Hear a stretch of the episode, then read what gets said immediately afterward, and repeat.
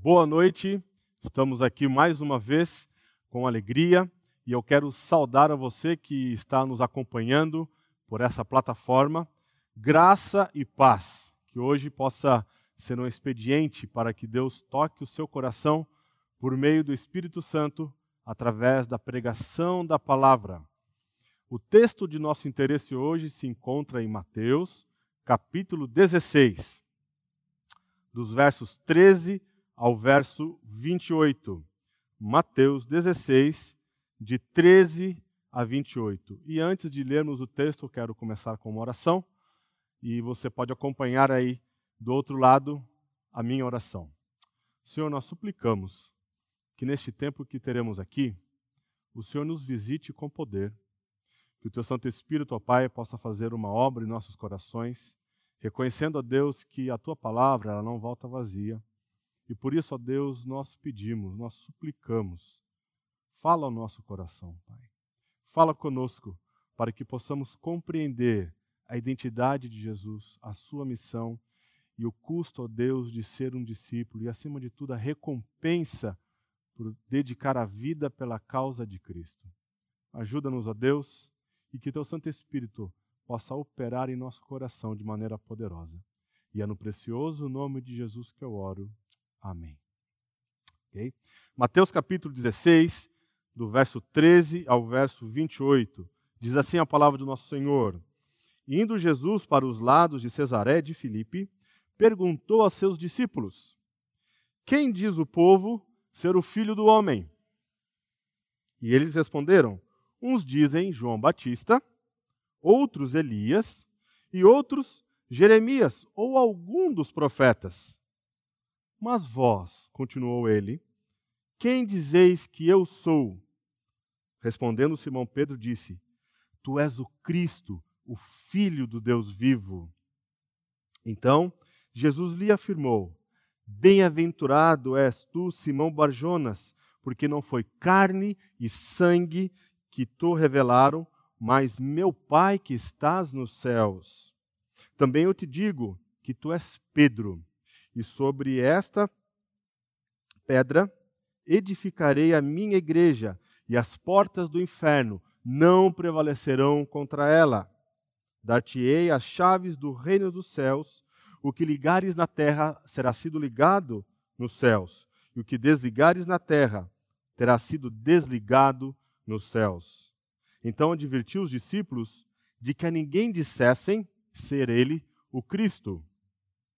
Desde esse tempo, começou Jesus Cristo a mostrar a seus discípulos que lhe era necessário seguir para Jerusalém e sofrer muitas coisas dos anciãos, dos principais sacerdotes e dos escribas, ser morto e ressuscitado no terceiro dia. E Pedro, chamando-o à parte, começou a reprová-lo, dizendo: Tem compaixão de ti, Senhor. Isso de modo algum te acontecerá. Mas Jesus, voltando-se, disse a Pedro: Arreda Satanás, tu és para mim pedra de tropeço porque não cogita das coisas de Deus, e sim das dos homens. Então, disse Jesus a seus discípulos: Se alguém quer vir após mim, a si mesmo se negue, tome a sua cruz e siga-me. Porquanto, quem quiser salvar a sua vida, perdê-la-á. E quem perder a vida por minha causa, achá-la-á. Pois que aproveitará o homem se ganhar o mundo inteiro e perder a sua alma? Ou que dará o homem em troca da sua alma? Porque o filho do homem há de vir na glória de seu Pai com os seus anjos, e então retribuirá cada um conforme as suas obras. Em verdade vos digo que alguns há dos que aqui se encontram que de maneira nenhuma passarão pela morte, até que vejam vir o Filho do Homem no seu reino. Imagine você. Ah, se você é alguém ligado ao esporte, imagine você que depois de anos de treinamento, você então está participando de, uma, ah, de um campeonato a nível mundial e você ah, acaba sendo consagrado campeão.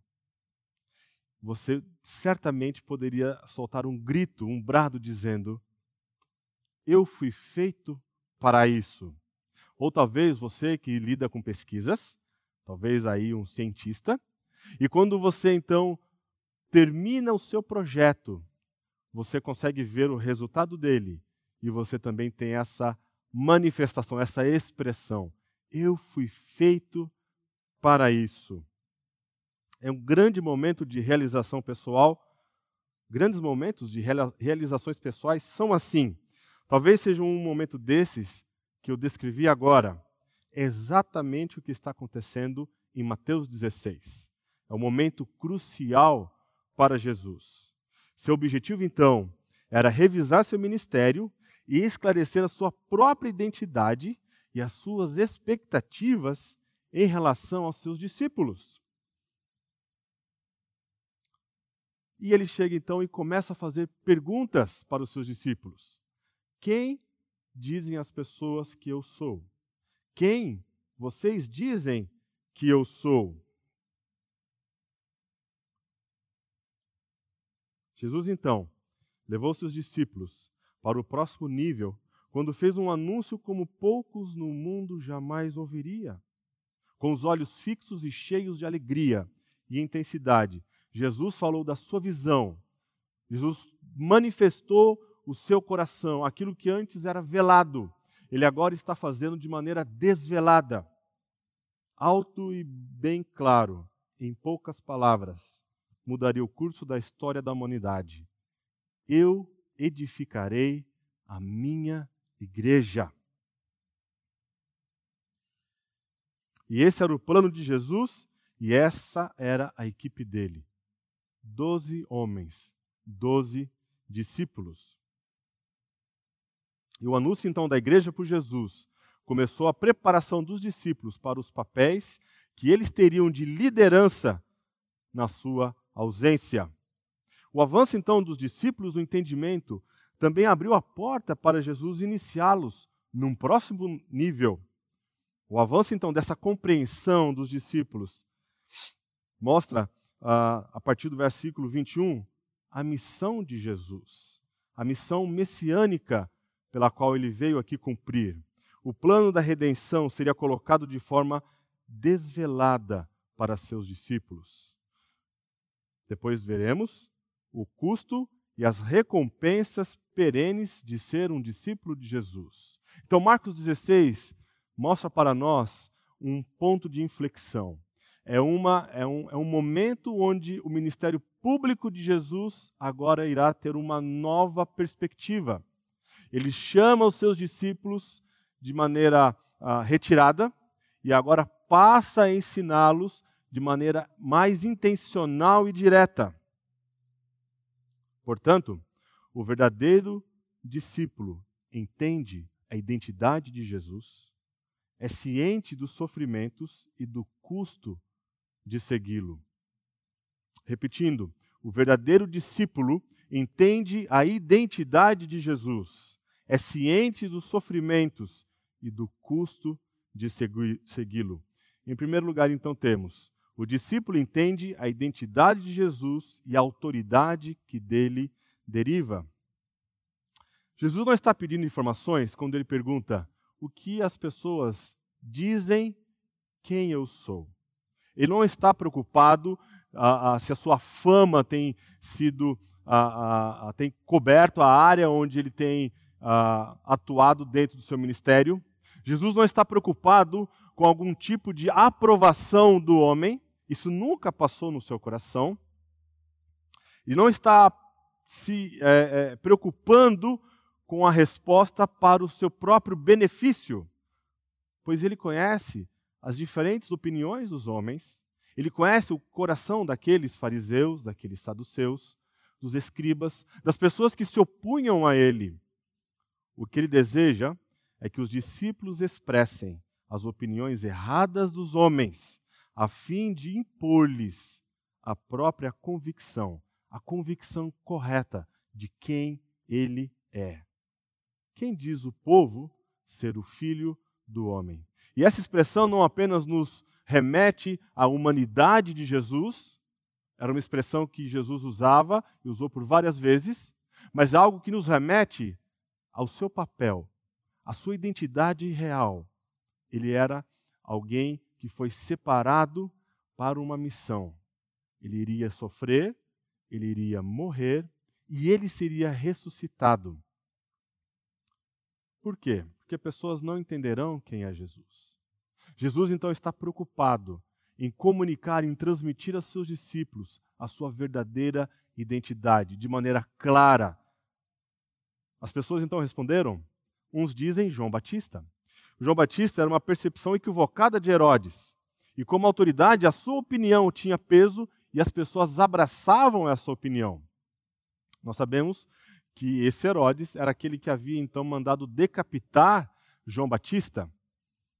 Alguns disseram Elias, aquele profeta que não passou pela morte, que ele então agora havia voltado e ele então ah, agia como um arauto do Messias. Outras pessoas tinham a ideia de que poderia ser o profeta Jeremias. E veja o paralelo. Jeremias, ele era um profeta de julgamento.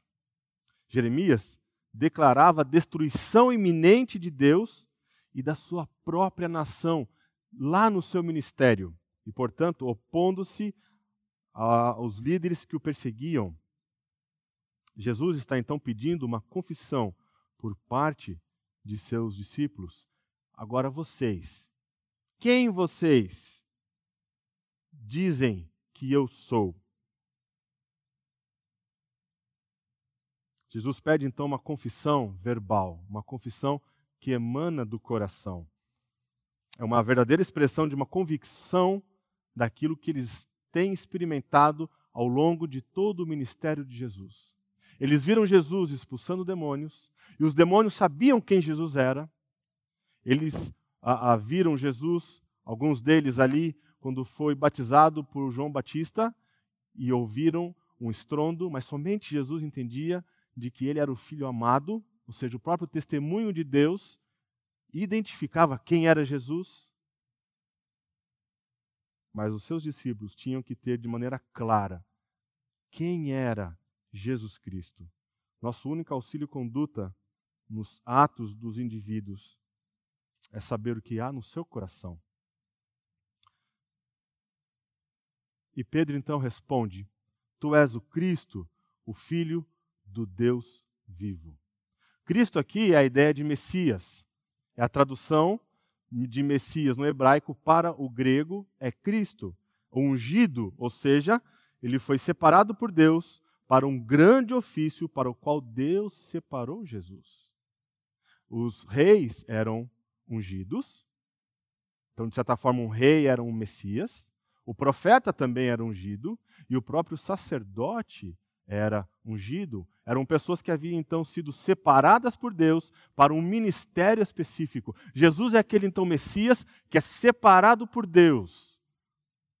E ele então vai cumprir o seu papel. Todas as expectativas messiânicas são cumpridas na pessoa e obra de Jesus. E isso tinha que ficar de maneira clara para os discípulos. Pedro, em sua declaração de identidade de Jesus, vai além de alguém ungido e separado por Deus. Pedro confessa que além dele ser o Messias, ele era o filho do Deus vivo.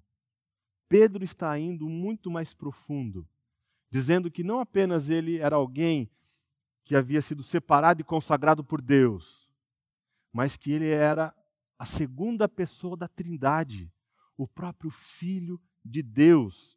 Tudo que os discípulos viram na vida, nas palavras de Jesus, nas ações de Jesus. Imagina ali passando na mente de Pedro: quem poderia acalmar uma tempestade?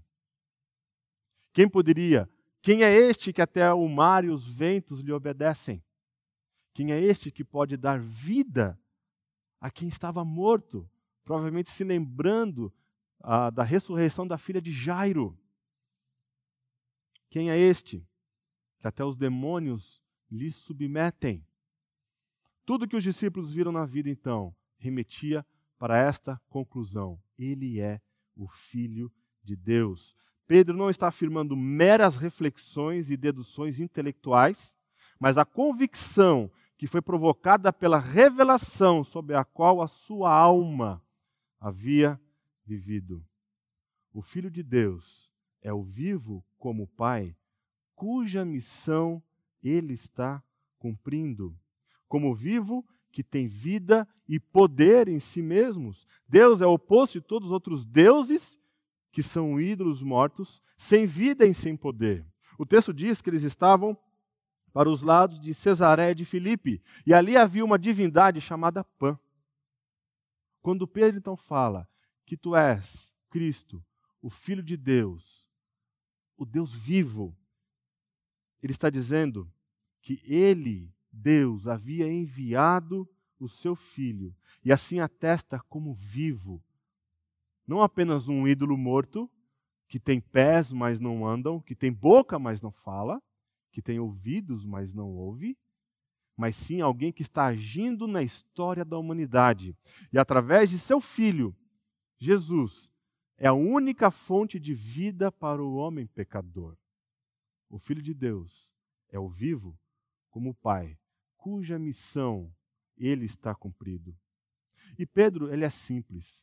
Ele não usa de uma linguagem extravagante, ele usa poucas palavras, todas simples, diretas e verdadeiras em todos os aspectos. Todos os crentes de todas as idades futuras se juntam a ele nessa confissão e entenderam o mesmo sentido que ele deu a essa afirmação. Sabemos que Pedro muitas vezes não cumpriu com a sua confissão, mas a sua inconsistência a esse respeito é apenas igual à nossa, não muda nada em termos de substância ou da verdade que ele aqui confessou. Não é pelo fato de que Pedro, mais adiante, ele vai falhar terrivelmente com o Senhor, negando ele três vezes, dizendo que não conhecia, que essa afirmação é, fica em descrédito, mas é um consolo para nós, que a despeito das nossas falhas, aquilo que nós afirmamos que foi revelado por Deus, é algo eterno e verdadeiro. Ele então reconhece a confissão de Pedro. Jesus então atesta aquilo que Pedro está dizendo, carimba com sua aprovação. Ele é de fato Cristo, Filho de Deus, do Deus vivo. Então, conhecer, crer e confessar que Jesus é o Cristo, o Filho de Deus vivo, faz um homem, alguém abençoado. Jesus fala: Bem-aventurado és tu, Simão, para Jonas. A fé e o conhecimento que proferiram a confissão de Pedro não foram de modo algum o produto de carne e sangue, isto é, de homem falível e mortal. Apenas um coração regenerado confessa quem é Jesus.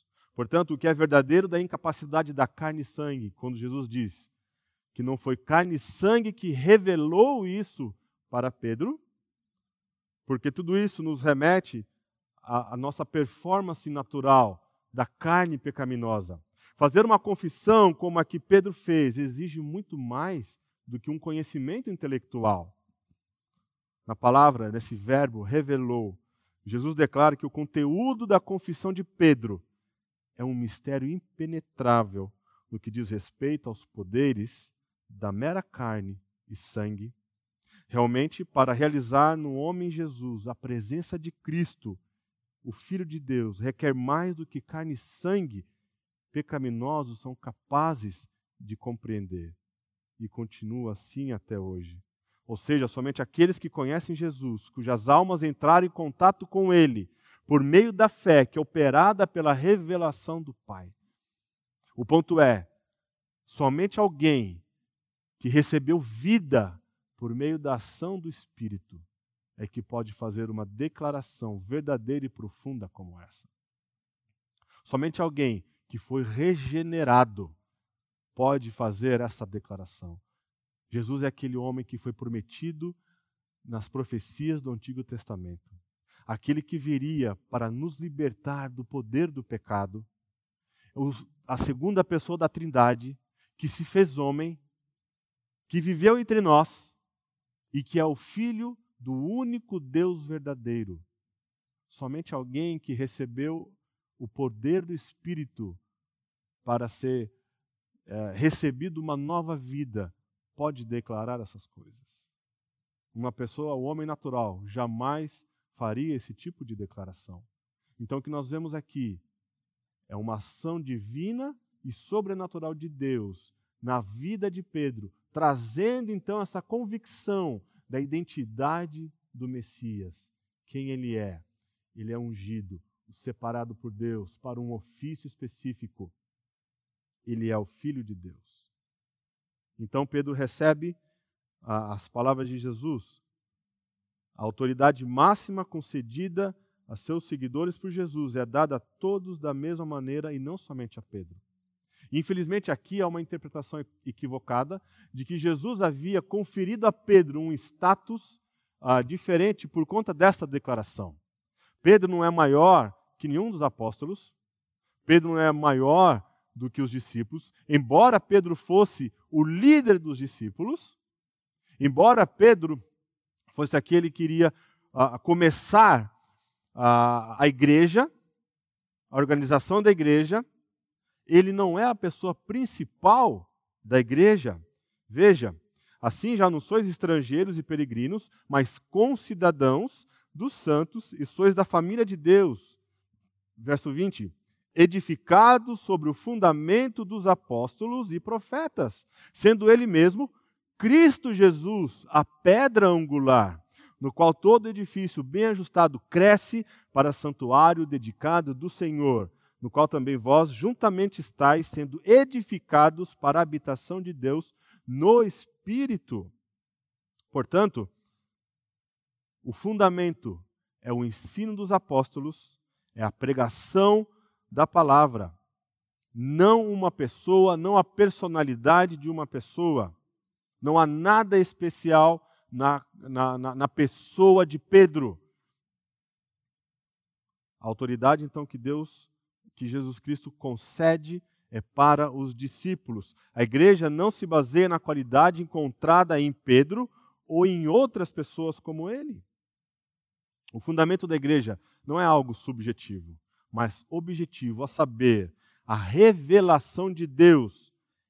Esta rocha também não significa a confissão de Pedro, a igreja não é edificada sobre a confissão que seus membros fazem, o que mudaria o efeito na causa. Por sua confissão, a igreja mostra o que ela é edificada. É o objeto da confissão de Pedro. Cristo, ele é a pedra angular, ele é a rocha, ele é o fundamento. A igreja, portanto, é edificada na realidade que Pedro confessou: Jesus Cristo, o Filho do Deus vivo. E toda então a verdadeira administração do evangelho é o exercício das chaves. Ele vai receber as chaves. Aquilo que você ligar no, na terra terá sido ligado nos céus. E aquilo que você desligar na terra terá sido desligado nos céus. Portanto, toda a verdadeira administração do evangelho é esse exercício das chaves. Quer isso ocorra na pregação pública, quer isso ocorra na disciplina eclesiástica, no serviço divino da confissão ou em outros casos. Ou seja, é quando a igreja reunida e ela então recebe a ministração da palavra do evangelho, é quando então a igreja tem autoridade ao a, a, aplicar a disciplina para a restauração de um membro, se realmente aquele pecado ele, ele, ele foi teve arrependimento daquela pessoa, em segundo lugar, o discípulo tem como modelo de vitória, tem Cristo como modelo de vitória através do sofrimento. Portanto, o sofrimento é uma necessidade. Veja, Jesus ele fala do seu sofrimento como ele não havia feito até então. Ele diz que era necessário seguir para Jerusalém, sofrer muitas coisas dos anciãos dos principais sacerdotes e dos escribas, ser morto e ressuscitado no terceiro dia. É necessário. Aqui, evidentemente, expressa a graciosa vontade e o conselho de Deus na missão de Jesus.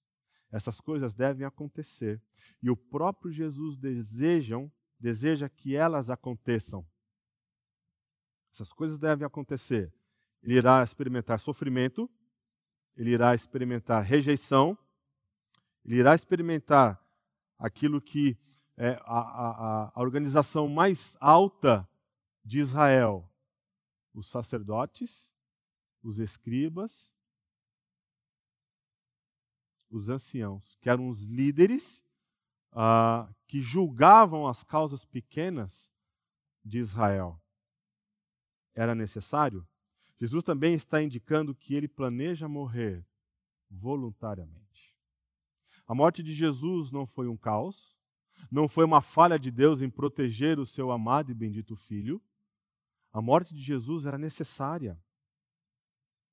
O único modo de que Deus tem de nos perdoar e não julgar é Jesus indo para a cruz e arcando com a nossa pena. Jesus deve sofrer. Jesus deve ser rejeitado, deve ser morto e deve ressuscitar. Essa é uma das expressões mais importantes na história da humanidade. O mundo não pode ser feito novo, nem a vida das pessoas, a menos que Jesus morra. Jesus então agora está comunicando aos seus discípulos de maneira desvelada, clara, qual é a missão dele. Ele veio para morrer. Ele não veio para assumir o poder. Jesus aqui não veio para brigar com o Império Romano e, por meio de força e de armas, conquistar essa liderança, essa posição, o império. Ele não veio para tirar o poder. Ele entregou o poder, entregou para a igreja, ele abriu mão disso. Ele veio não para matar pessoas que se opunham a ele, mas ele veio para dar a sua vida. Ninguém tirou a vida de Jesus, ele voluntariamente a entregou. Jesus então declara positivamente quem lhe infligirá todo esse sofrimento, a saber, o sinédrio, cuja designação completa é usada aqui. Este era, como foi dito, o, órgão mais alto, mais elevado, órgão judicial da nação judaica, mais representativo do que apenas a, a, o sumo sacerdote. Pedro precisava entender que o sofrimento era o cumprimento do plano redentor divino. É necessário que eu sofra. Sem derramamento de sangue, não há remissão de pecados. E Pedro não está alinhado com Jesus nesse sentido. Porque ele vai dizer: Senhor, tem compaixão de ti mesmo, isso não te acontecerá. Pedro ainda olhava para Jesus no sentido de que ele é o filho de Deus, ok, ele é o Messias, mas o Messias ainda tinha conotações militares. Eles ainda olhavam para Jesus como aquele que, em vida, iria então derrotar aqueles que oprimiam politicamente e militarmente Israel. Pedro não entendia que Jesus está interessado em coisas muito mais elevadas. O que está em jogo aqui são as questões eternas, são questões espirituais para que o homem então pudesse ser reconciliado com Deus, tinha que haver derramamento de sangue. Para que o homem então pudesse ter o seu pecado perdoado, alguém tinha que pagar o preço. Deus envia Jesus Cristo. Ele é a segunda pessoa da Trindade. Ele é o Filho de Deus. Porque se Deus enviasse um outro homem, um segundo Adão, certamente ele falharia. Deus então envia a segunda pessoa da Trindade, o seu filho. E como o segundo Adão, que não falhou, que foi tentado lá no deserto, mas ele venceu a tentação de Satanás, que passou 40 dias sem pão, fazendo jejum, uma alusão àquilo que Israel passou no deserto por 40 anos. Jesus Cristo cumpriu de maneira perfeita. Ele não desobedeceu, ele foi obediente ao Pai. Portanto, este segundo Adão, este filho de Deus, Ele pode nos substituir, porque ele entregou a sua vida de maneira voluntária. O sangue dele foi derramado. Portanto, todo pecador arrependido tem perdão em Cristo Jesus por causa da obra de Cristo Jesus. O discípulo tem Jesus como modelo de vitória através do sofrimento, porque há vitória e glórias eternas. Sua ressurreição no terceiro dia após a morte. Jesus não ficaria morto para sempre, e ele aqui usa um termo que é passivo. Ele seria ressuscitado. Paulo diz que Deus o ressuscitou dentre os mortos. Então isso foi suficiente para eles ouvirem que Jesus não permaneceria morto, mas seria trazido de volta à vida como Messias. Jesus então vê o futuro como uma visão direta, pois nenhum dos profetas havia predito neste terceiro dia. Tudo que o Antigo Testamento contém é analogia da permanência de Jonas no ventre do grande peixe. Jesus agora está dizendo de maneira clara e simples: Eu ressuscitarei. Aliás, eu serei ressuscitado no terceiro dia. A ressurreição de Jesus é o triunfo sobre a morte e a verdade que somente nele há vida. Quando Jesus então é, é, é ressuscitado, ele então está declarando a sua vitória sobre a morte. A morte que é o nosso último inimigo, a morte que entrou pelo pecado de um homem, agora a morte foi vencida pela obediência de um homem, a saber, o segundo Adão perfeito, o Senhor Jesus Cristo. E porque ele então venceu a morte e foi ressuscitado, ele pode nos dar vida.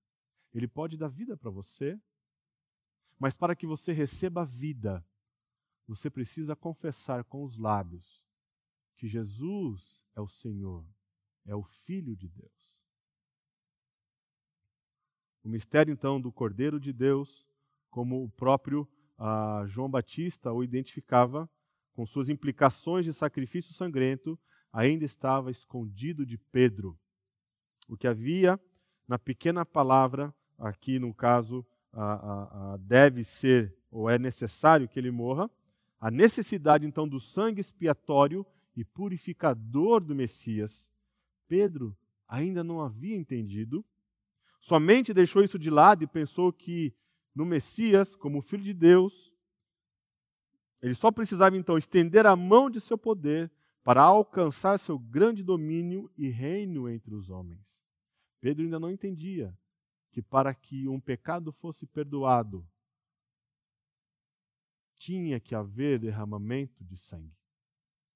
E Jesus Cristo é esse cordeiro, que é o cordeiro de Deus, que foi morto uma única vez, e a morte dele na cruz, naquele ano, tem efeitos por toda a eternidade. Pedro precisava crescer na compreensão dessa verdade. Em terceiro lugar, o discípulo segue os termos de Jesus e receberá recompensa por sua lealdade. Agora que Jesus estava no caminho de Jerusalém, ele agora então muda o seu trajeto. O seu GPS agora aponta para Jerusalém. Eu tenho que ir para lá, porque é lá que vai ser concretizado o plano da redenção, toda aquela história da redenção, tudo aquilo que acontecia no Antigo Testamento, o cerimonialismo, a, o derramamento de sangue, tudo aquilo a, aponta agora para Jesus como o Cordeiro de Deus que tira o pecado do mundo. Ele vai para Jerusalém. Seria então fundamental que os seus discípulos entendessem o lugar que o sofrimento e a morte representariam no plano de Deus também desempenhariam um papel em suas vidas, e eles devem olhar, além disso, para as recompensas à frente. Jesus definiu um verdadeiro seguidor, um verdadeiro discípulo, de três maneiras. E todos esses três verbos que ele usou são imperativos. Veja, os termos de Jesus. Em primeiro lugar, negar a si mesmo. Implica então em negar o próprio eu. Completamente. É viver sem um único fio de pensamento egocêntrico, dedicado exclusivamente a Jesus e a sua obra, e não permitir que qualquer coisa concorra com o seu reino. Significa então você se afastar de alguém, recusar associação, companheirismo com o próprio eu. Não apenas uma parte, não apenas aquilo onde eu sei que falho terrivelmente, algum hábito, um desejo especial, alguma prática externa, o eu natural e pecaminoso, que é chamado centro das coisas dos homens e não tem desejo pelas coisas de Deus. Isso tem que ser morto, isso tem que ser negado. Como Pedro mais tarde negou Jesus, dizendo: Eu não conheço esse homem. Então você deve dizer para si mesmo: Eu me nego completamente. Isso não é apenas abnegação no sentido é, etimológico da palavra, mas a verdadeira conversão, o primeiro essencial, o primeiro passo essencial da vida cristã. Você não pode ser um discípulo de Cristo se primeiro você não entender que você precisa de um Salvador. Negar a si mesmo é negar que você é alguém que não depende do Salvador. É entender que você precisa de um Salvador. É negar a sua independência e recorrer então para esse Salvador. O eu, ele precisa ser expulso para que Cristo então possa entrar e fazer morada neste coração. Porque a partir de agora, você vai experimentar o que é uma verdadeira vida em Jesus. Porque você compreendeu que Cristo morreu por você. E esse eu que tem no trono do coração o eu assentado, ele precisa ser removido para que o verdadeiro rei possa se assentar nesse trono e reinar e ser senhor no trono do seu coração. Portanto, o primeiro lugar, o primeiro termo que Cristo coloca para que você seja um verdadeiro discípulo dele é negar a si mesmo. O segundo termo que Jesus coloca é tomar a sua cruz. Então, Jesus, sem dúvida, escolheu essa figura porque ele próprio deveria ser crucificado. Embora fosse um modo romano de execução, era universalmente conhecido esse método. Jesus levará a sua cruz, a qual somente ele poderia carregar. Então, tomar a cruz Jesus tomou a sua cruz e ele é o modelo supremo para nós de que tomar a cruz é um instrumento de mortificação. Não é um sofrimento ou uma aflição que experimentamos nessa vida que chamamos de cruz. Não é o fato de você ter um chefe que pega no seu pé lá no seu trabalho, de você ter alguém, algum vizinho que ah, ah, faz você cada vez mais experimentar o fruto do Espírito, paciência, amor, paz, alegria, mansidão, domínio próprio. Não é esse tipo de cruz que Jesus está dizendo. A cruz é aquele sofrimento que resulta da nossa conexão fiel com Cristo. Portanto, não são as aflições, as tribulações que experimentamos aqui, nós chamamos de cruz, mas é esse, esse resultado dessa conexão. É o instrumento dessa mortificação do eu. Jesus aqui sugere então que cada discípulo terá sua parte de tal sofrimento. E o pensamento é esmagador. Veja, Cristo carregando a sua cruz, que na realidade deveria ser a minha cruz. Ele lidera.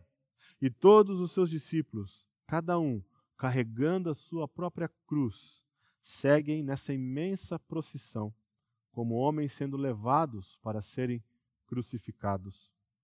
Paulo leva essa figura mais longe ainda. Os que são de Cristo crucificaram a sua carne, Veja, Gálatas 5, 24. E os que são de Cristo Jesus crucificaram a carne com as suas paixões e concupiscências.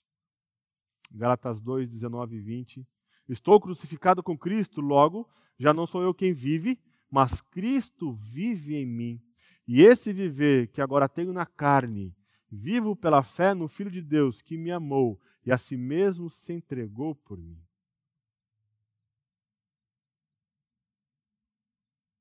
E o terceiro termo, seguir a Cristo. Então, seguir a Cristo expressa o apego de fé e fidelidade, um compromisso total e uma relação exclusiva para alguém, o Messias. O que o Messias coloca para um discípulo, seguir ele implica em lealdade. Vem a pergunta: a quem você tem sido leal? nesses últimos anos? Você tem sido leal a Jesus? Você tem negado a si mesmo? Você tem entendido que ah, o eu, quando ele está no governo do seu coração, coisas trágicas acontecem? Problemas de relacionamento, dificuldades ah, ah, com esposa e filhos, e você não manifesta alguém que tem andado com Jesus por conta do eu estar no coração, no centro do coração. Tomar a sua cruz é então você seguir a Cristo, seguindo os passos de Jesus. Você mortificar esse eu, para que Cristo então possa ser o Senhor e Rei definitivos no seu coração. Seguir a Cristo é essa lealdade então, os dois primeiros imperativos, ah, propriamente ditos, o fato de negar a si mesmo e carregar a cruz, são atos momentâneos. Mas o terceiro está presente, pois seguir é um curso de ação longo e contínuo. Isso significa que os dois primeiros atos são a preparação para o terceiro. Negar a si mesmo. Aquele ato que começa lá atrás é o primeiro ponto. Negar a si mesmo tomar a sua cruz e agora ser leal a Jesus enquanto caminhamos neste mundo manchado e corrompido pelo pecado. Não precisamos aqui acrescentar que todos esses três são impossíveis para nós, pois nenhum poder humano é capaz de promover a conversão e a nova vida. Somente a palavra e a graça de Cristo produzem essas duas coisas. Meu amigo, se você tem ah, tido um coração dividido, você precisa da graça de Jesus para entender que Jesus é melhor do que qualquer prazer transitório neste mundo. Este mundo não pode nos oferecer nada eterno. Esse mundo é incapaz de promover uma satisfação perene. O que o mundo faz e que Satanás faz é vender uma imagem de que você pode ser e encontrar sentido na vida neste mundo falido? Se você tem ouvido a voz do Espírito, se você tem sido tocado pela palavra de Deus, se você entende quem é Jesus, a sua missão, a necessidade da sua morte para que o seu pecado fosse pago, então você agora precisa ser leal a esse Senhor que ama ao ponto de dar a própria vida por você. Tudo isso nós temos quando nós dependemos da graça de Cristo. Isso não é natural ao homem. Isso é algo que vem, que recebemos de Cristo. Negar a si mesmo, uma convicção que nós precisamos fazer morrer o eu, para que Cristo então seja o Senhor no nosso coração. Tomar a cruz e seguir a Jesus. Tudo isso é possível pela graça de Jesus. E é uma graça disponível a todo pecador arrependido. Então, uma escolha deve ser feita. Se um discípulo, então, gasta toda a sua energia concentrando-se nesta vida aqui e agora, ele perderá todo o ponto desta vida que está sendo investido na vida futura. A diferença entre os dois é a causa do Rei Messias. Perder a vida por Jesus ou preservar a sua vida? Se uma pessoa não aceitar o desafio do verdadeiro discipulado, perderá a verdadeira vida de qualidade agora e a recompensa total na eternidade. Se o discípulo então tentar proteger a sua vida por si mesmo, desperdiça a oportunidade de aumentar a sua recompensa na vida que realmente importa, o reino eterno. A perda é apenas pequena, enquanto o ganho é imenso e eterno. Há uma escolha que deve ser feita, não podemos ter os dois. Apenas uma das alternativas pode ser nossa. Somente de uma maneira alguém pode tornar a vida segura e assim encontrá-la pelo tempo e pela eternidade, ou seja, seguindo as instruções dadas no versículo 24. Negar a si mesmo, tomar a sua cruz e seguir a Jesus. E Cristo é a nossa única esperança neste mundo. Veja, um discípulo de Cristo é alguém que nega a si mesmo. Aquele que não é um discípulo é alguém que vive para si mesmo. Um discípulo, ele toma a sua cruz, ao passo que aquele que não é discípulo, ele ignora a cruz de Cristo. Um discípulo, ele é um seguidor de Jesus, e aquele que não é discípulo, ele segue o mundo. Ele se encanta com as coisas deste mundo. Ele é capturado somente o seu coração pelas coisas deste mundo e por essa satisfação temporária que o mundo oferece. Ser um discípulo de Jesus envolve em perder a vida por amor a Ele. Ao passo que aquele que não é um discípulo, ele busca salvar a sua vida por si mesmo.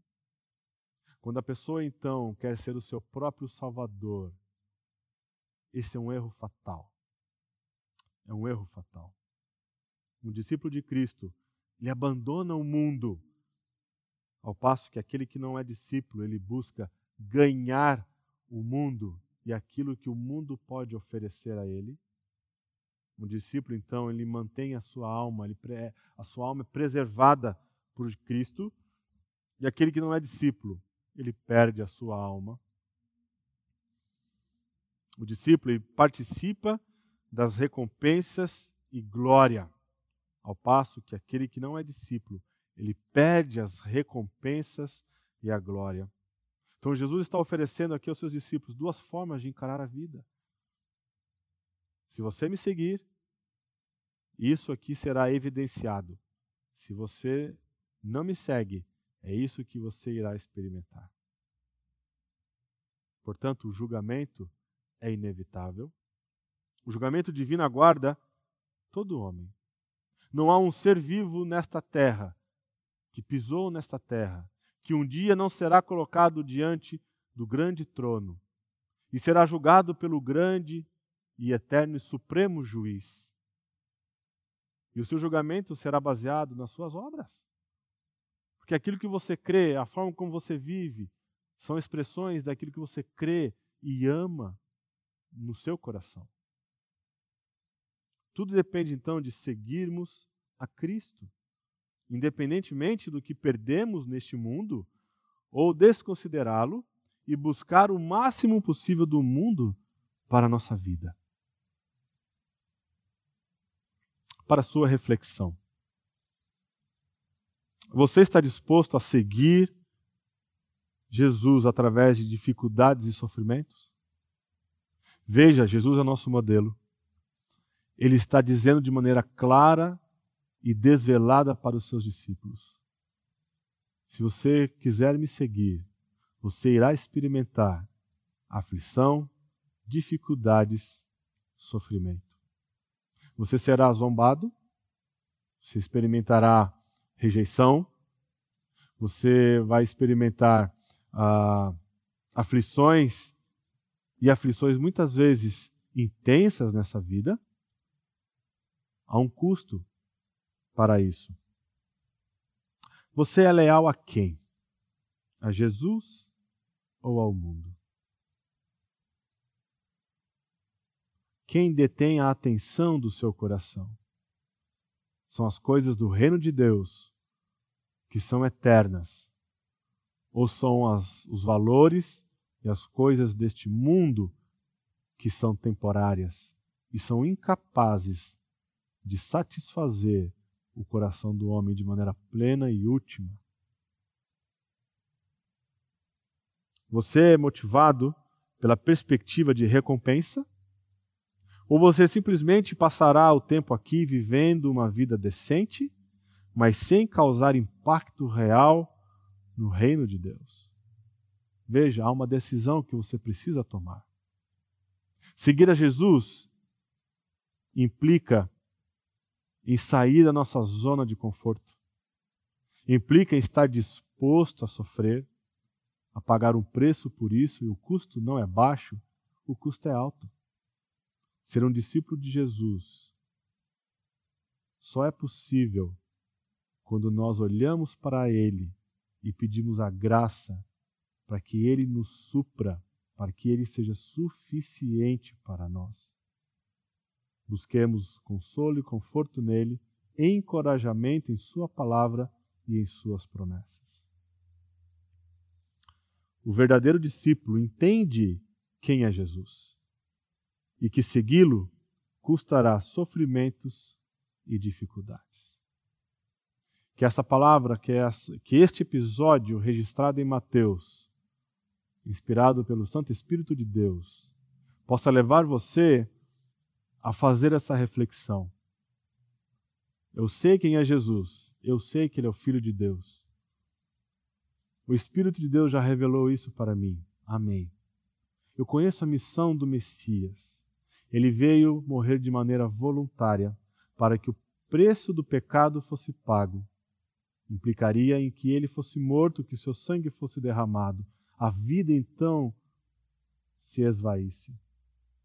Mas há um custo, e o custo é alto, porém a recompensa, ela é perene, ela é eterna que o Santo Espírito do nosso Senhor possa ajudar você a compreender em que momento, em que fase você está desse discipulado. Que ele possa encorajar aqueles que estão experimentando carregar a sua cruz e ser leal ao Senhor. Que você seja encorajado, meu irmão, minha irmã. Aqueles que ainda estão sofrendo porque pensam que a sua cruz é muito pesada, eu digo para você: você precisa olhar para a cruz de Cristo e ver ali que você encontra suficiência naquele Senhor que morreu por você e que Ele deixou a Sua palavra para que você possa encontrar consolo e conforto e ser encorajado. Talvez você que esteja nos assistindo ainda tem experimentado viver uma vida que agrada somente a você. Você não pode ser um seguidor de Jesus se primeiro você não negar a si mesmo. Se primeiro você não destronar do seu coração o eu, removê-lo completamente, extirpar esse eu que tem vendido para você uma falsa sensação de poder e domínio. Na realidade, você tem sido escravo do seu pecado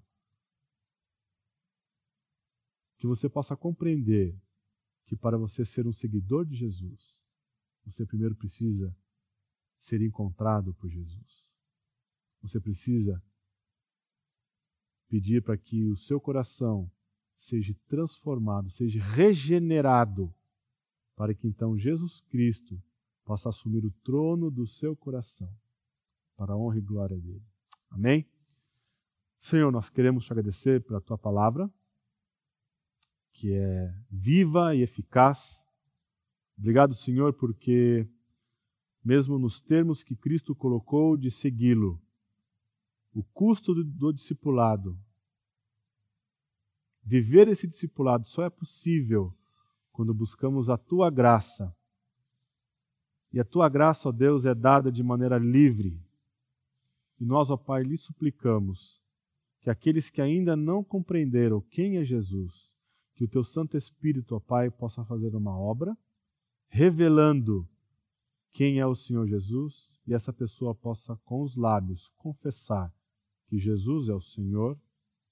Para aqueles, ó Deus, que tenham ah, cedido ao assédio do mundo, da, dessa falsa alegria e satisfação desse mundo, de uma zona de conforto a Deus, Pai, que o Teu Santo Espírito possa incomodar essas pessoas, trazendo uh, uma contrição de coração, que elas possam se arrepender, buscar o Senhor e então, ó Deus, recomeçar uma nova caminhada com Jesus, nos termos do Senhor. Não nos nossos termos, mas nos seus próprios termos. E aqueles, ó Deus, que têm experimentado ah, esses três termos que Jesus Cristo colocou para nós, o custo do discipulado, que o Senhor fortaleça o coração, renove os ânimos, que o Senhor esteja encorajando, ó Pai, aqueles discípulos que têm dedicado a vida, porque enxergam algo muito além deste mundo, enxergam a eternidade, os valores eternos, que o que realmente vale na vida é o progresso do reino de Deus e crescer à semelhança de Jesus. Pai, nós precisamos da tua intervenção e da tua ajuda. E é no precioso nome de Jesus que eu oro. Amém.